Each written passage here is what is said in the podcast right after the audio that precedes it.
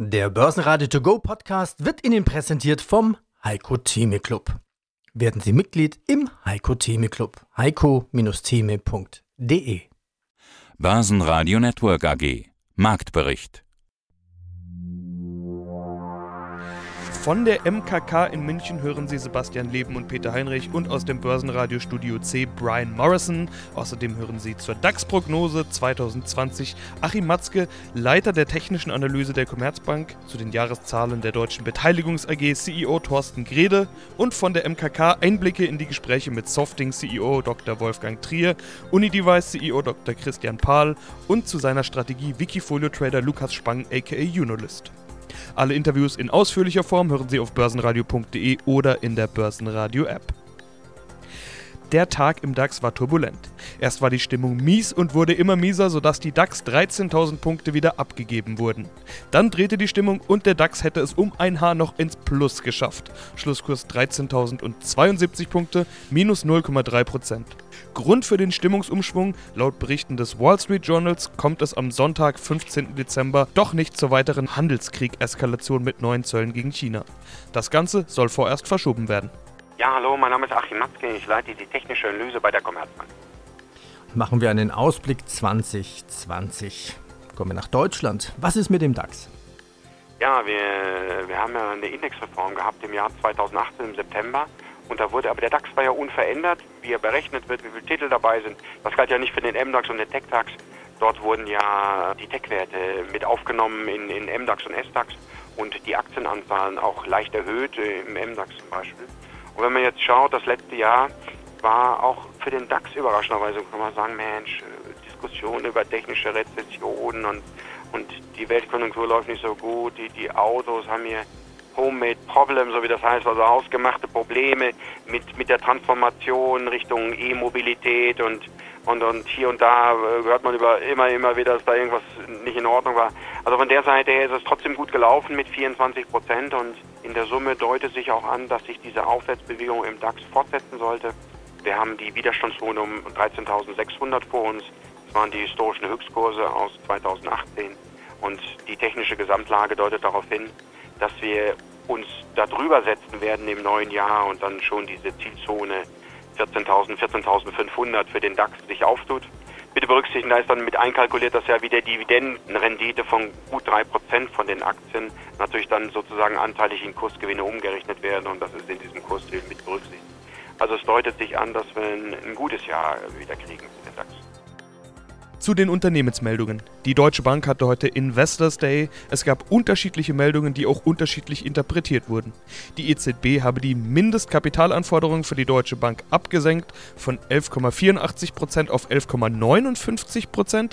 Das kam zunächst gut an. Darauf folgte dann die Aussage, dass das im Sommer ausgegebene Ziel für die Eigenkapitalrendite nun ehrgeiziger geworden sei. Die Aktie verlor bis zum Schluss 0,8%. Gewinner waren eher defensive Titel wie die Fresenius-Familie und Vonovia, Verlierer MTU, die Lufthansa und ganz deutlich mit 4,5% Minus Wirecard als Schlusslicht. Grund dafür war das Bekanntwerden einer Short-Position des britischen Hedgefonds TCI Fund Management. Ich bin Thorsten Grede, Sprecher des Vorstands der Deutschen Beteiligungs AG. Die Deutsche Beteiligungs AG ist seit äh, 55 Jahren in Deutschland mit Fokus auf den deutschen Mittelstand als äh, Private Equity Unternehmen tätig mit einem heute äh, recht breiten Portfolio. Die Deutsche Beteiligungs AG ist natürlich auch eine Aktiengesellschaft mit eigenen Aktien und darf dann dazu auch immer die Unternehmenszahlen präsentieren. Die sind jetzt wieder da, 2018-19, ein gebrochenes äh, Geschäftsjahr, was, wenn man auf das Konzernergebnis schaut, gar nicht so schlecht gelaufen ist, wenn man das mal so salopp ausdrücken darf.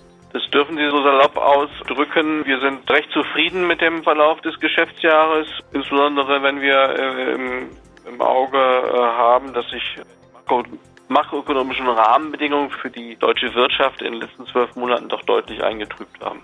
Ja, wir schauen auf eine Steigerung von 29,7 Millionen auf nun 45,9 Millionen Euro. Das ist über die Hälfte nochmal dazu.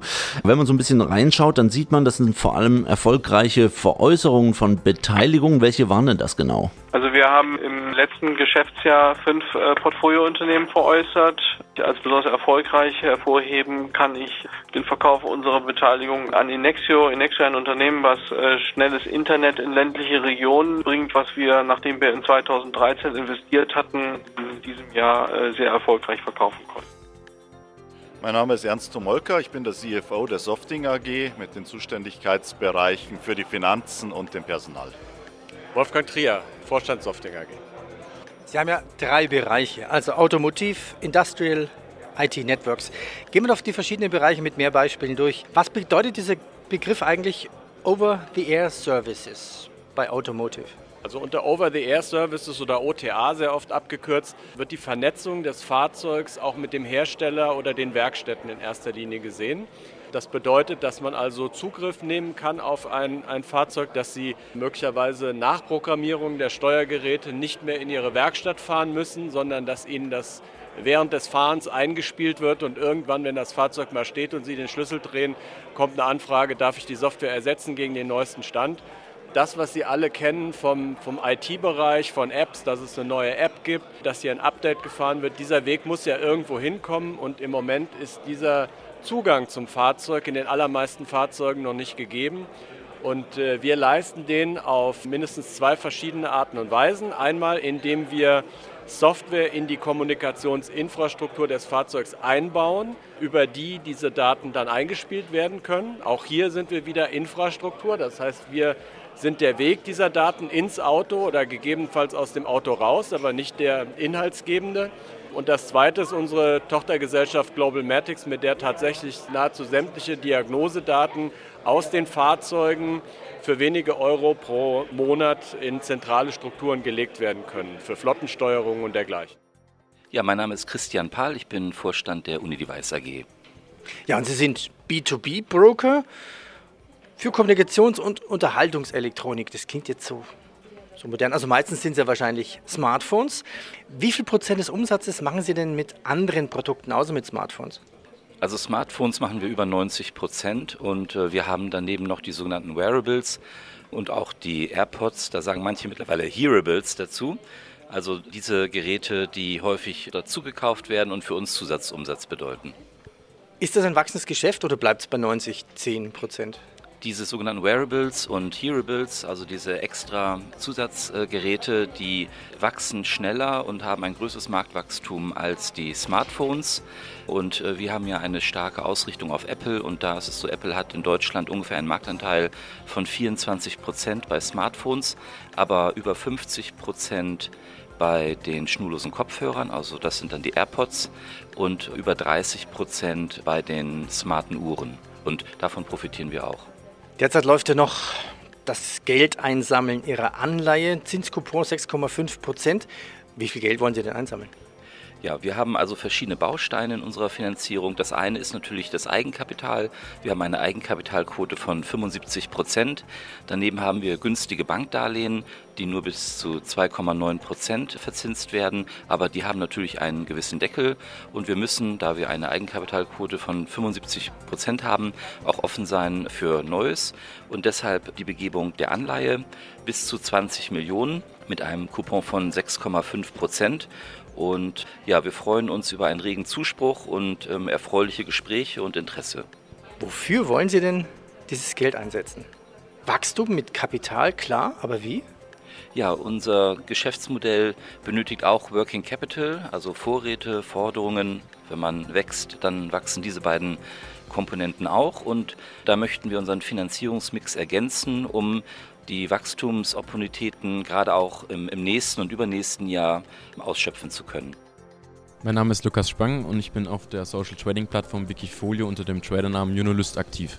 Wir treffen uns hier gerade auf der MKK. Ich habe viele Interviews vorbereitet und da sind doch einige dabei, die sagen, oh, Handelskonflikt und Konjunkturflaute betrifft uns schon. Wenn man bei dir reinschaut, ich hatte es ja schon gesagt, über 40 Prozent plus in diesem Jahr. Normalerweise machst du 21,5 Prozent plus in einem Jahr, also quasi mehr als nur überdurchschnittlich. Das ist wirklich ein sehr gutes Jahr. Wie erfolgreich siehst du das? Gerade in Anbetracht, dass ja doch Handelskonflikt, Brexit, die ganzen R-Sorgen, das böse R-Wort, dass viele deutsche Mittelständler Small Caps ja doch deutlich trifft. Absolut. Also, wenn man sich mal anschaut, welche Themen letztlich eigentlich im, in der Schwebe hängen. Brexit, US-Handelszölle, ja, einfach die abschwächende Konjunktur, die sich auch durch die Themen ergibt. Dann sind auch jetzt ungefähr 24 Prozent im DAX year to date eine beachtliche Entwicklung. Natürlich kann man sagen, im letzten Jahr wurde da schon einiges vorweggenommen, aber insbesondere in dem Small Cap Bereich und das ist ja letztlich das, was ich auch an, an Small Caps und an Nebenwerten so liebe, dass einfach die zum Teil nicht derart betroffen sind wie jetzt Großkonzerne, weil beispielsweise viele, ähm, gerade auch im IT-Bereich, nicht diese globale Ausrichtung haben, sondern beispielsweise verstärkt auf Europa ausgerichtet sind. Gerade die S&P nochmal als Beispiel genommen, wird von dieser S4HANA-Transformation profitieren, ob jetzt da Handelskonflikt ist oder nicht, weil es einfach ein Thema ist, welches vorangetrieben wird. Und da gibt es ja auch die Deadline 2025 von SAP. Das heißt, diese Welle beispielsweise für SAP und SP, die wird jetzt einfach beginnen, die hat schon leicht angefangen und die wird einfach eine gewisse Dynamik aufnehmen und da ist letztlich die SP beispielsweise völlig losgelöst. Die andere Thematik mit der Vectron, das Kassenthema, das ähm, jetzt sich jetzt noch mal ein bisschen verschieben äh, wird bis Ende November, bis Ende September nächsten Jahres, ist auch ein Thema. Da, das ist einfach eine gesetzliche Vorgabe. Da kommen die Gastronomen und Bäckereien nicht drum rum. Vectron ist hier sehr gut positioniert als Marktführer in Deutschland. Und wenn sie ihre Hausaufgaben richtig machen und wenn sie ihren Job gut machen, dann werden sie davon entsprechend profitieren von dieser Umstellung. Ob das jetzt eine neue Kasse ist oder auch zum Teil nur ein Update. Und dann geht es natürlich darum, letztlich die Transformation im Geschäftsmodell auch zu schaffen, dass man letztlich nicht nur diese Kassensysteme verkauft, sondern letztlich diese ganzen digitalen Geschäftsmodelle oben drauf setzt. Das heißt also Reservierungssysteme, Tisch, Tischreservierungen, Bestellungen, Bezahlungsmodelle, um damit letztlich die, die wiederkehrenden Modelle oder die wiederkehrenden Umsatzerlöse zu generieren.